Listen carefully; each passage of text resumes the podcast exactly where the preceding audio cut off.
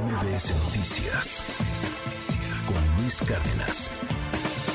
Muy interesante cómo se van moviendo números alegres, ¿no? Ahora con el tema de la compra de Banamex y, con la intención del gobierno, del presidente López Obrador, pues llamó la atención como el presidente bien fácil hizo cuentas en la mañanera. No, pues si quieren 7 mil millones de dólares, pues les quitamos 2 mil de impuestos y ahí nos ahorramos una lana. Y, bueno, pues 3 mil millones sí tenemos ahí en la caja y otros 2 mil millones los sacamos al pueblo, ¿no? a venta de acciones. El populismo, por definición, es buscar una respuesta muy simple a problemas que son sumamente complejos. Y por desgracia, la respuesta simple pues no es prácticamente nunca la acertada, porque el problema es complejo.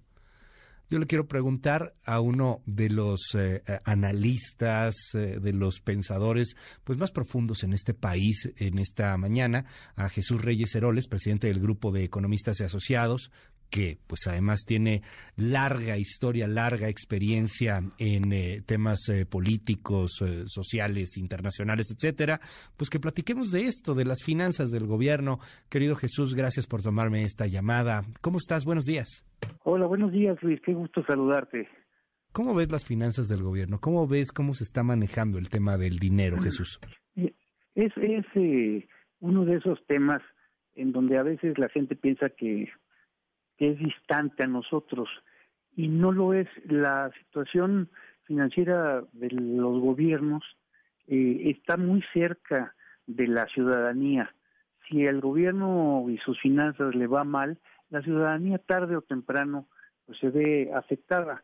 Entonces, cuando, cuando pensamos sobre el futuro, sobre qué es lo que determinará que tengamos un futuro un poco mejor o un poco más favorable para nosotros, es importantísimo eh, considerar lo que puede pasar con las finanzas públicas. Y ahorita, justamente a principios de, de, este, de este mes, se dieron eh, varias informaciones importantes de la Secretaría de Hacienda y del, y del SAT acerca de la situación de las finanzas públicas y el panorama no es nada halagüeño, perdóname que lo diga de esa, de esa manera. Eh, al cierre del, del primer trimestre del año, el déficit gubernamental fue de 185 mil millones de pesos para el primer trimestre del año. Esto es 44% superior. Quiero subrayar esa tasa de crecimiento. Es una es un crecimiento vertiginoso y sumamente sumamente preocupante. Eh, y todo esto parece distante, pero no, es, es muy cercano. ¿Por qué se dio este déficit? Se dio este déficit por varios factores, pero todos negativos hacia, hacia la ciudadanía.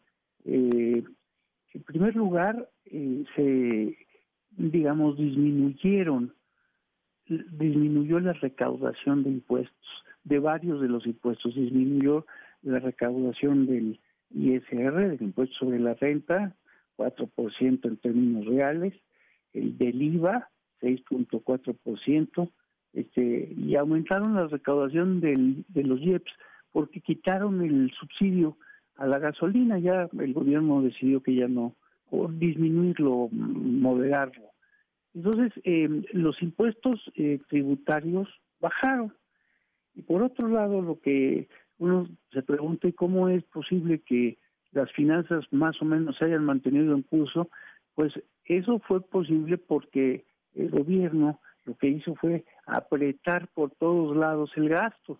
O sea, pues ante la situación de menos ingresos, no hay más remedio más que reducirle al gasto. Y el gasto programable que le llaman, que es el que pues compete a todas las, la, gran mayoría de las eh, dependencias gubernamentales, eh, bajó eh, de, del orden del 11%, por, del 11%. Entonces apretó el gobierno por el lado del gasto y eso pues lo vemos en que las colas para recibir servicios eh, públicos y en la calidad de los servicios este eh, se deterioran y el, el, mexicano común se ve se ve afectado. Entonces eh, el gobierno recibió menos ingresos y tuvo que pagar este al mismo tiempo, por, por otro lado, más intereses de la deuda pública, porque las tasas de interés en esto de los últimos meses han venido, ya un periodo largo, han venido aumentando y eso incide directamente en el costo de la deuda pública. El gobierno tiene que pagar más intereses. Entonces, ¿cómo acomodar ese mayor costo financiero dentro del, gasto total? Pues básicamente gastan, reduciendo el gasto, el gasto programable y eso fue lo que hizo el gobierno, este, eh, porque ya los márgenes ya se nos agotaron.